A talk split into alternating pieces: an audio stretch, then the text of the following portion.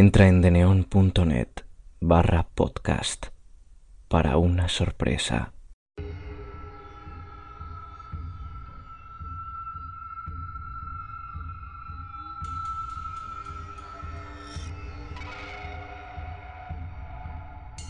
La cosa al fondo del pozo.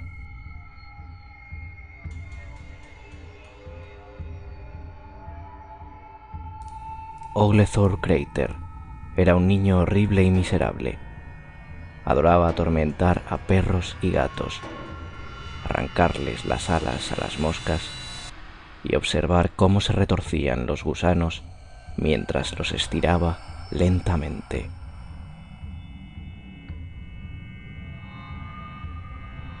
Esto dejó de ser divertido cuando se enteró de que los gusanos no sienten ningún dolor.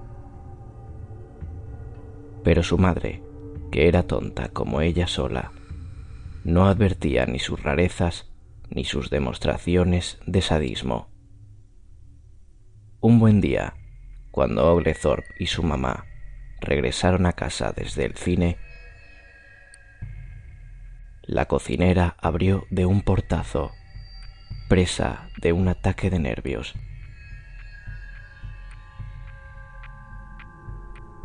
Ese niño espantoso atravesó una soga en los escalones del sótano. Así que cuando bajé a buscar patatas, me caí y casi me mato. Gritó. No le creas, no le creas. Ella me odia. Lloró Oglethorpe, con las lágrimas saltándole de los ojos. Y el pobrecito comenzó a sollozar como si le hubieran roto su pequeño corazón.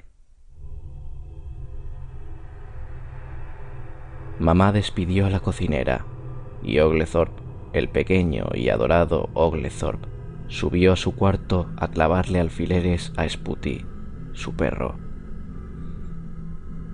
Cuando mamá preguntó por qué Spooty estaba llorando, Oglethorpe le respondió que se había clavado un vidrio en una pata dijo que se lo arrancaría.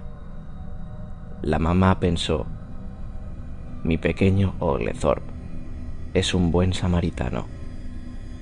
Entonces, un día, mientras se encontraba en el campo buscando más cosas a las que poder torturar, Oglethorpe descubrió un pozo profundo y oscuro.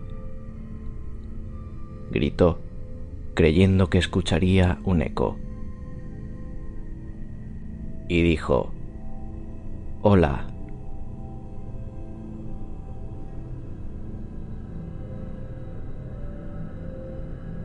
Pero una voz suave le respondió. Pero una voz suave le respondió. Hola, Oglethorpe. Oglethorpe miró hacia abajo, pero no pudo ver nada. ¿Quién eres? Ven, baja le dijo la voz, y nos divertiremos mucho. De modo que Oglethorpe bajó.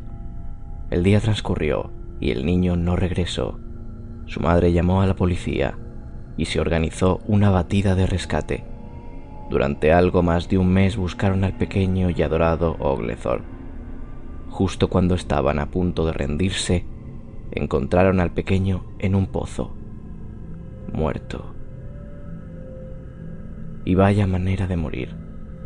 Tenía los brazos arrancados, de la forma en que lo hacen las personas cuando le arrancan las alas a las moscas.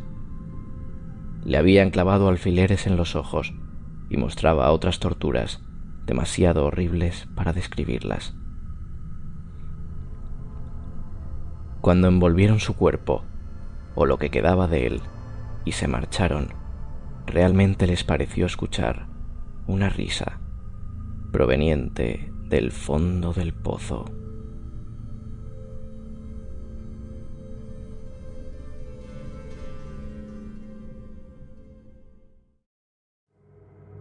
Si quieres patrocinar el podcast, contacta conmigo en cuentos cortos de terror.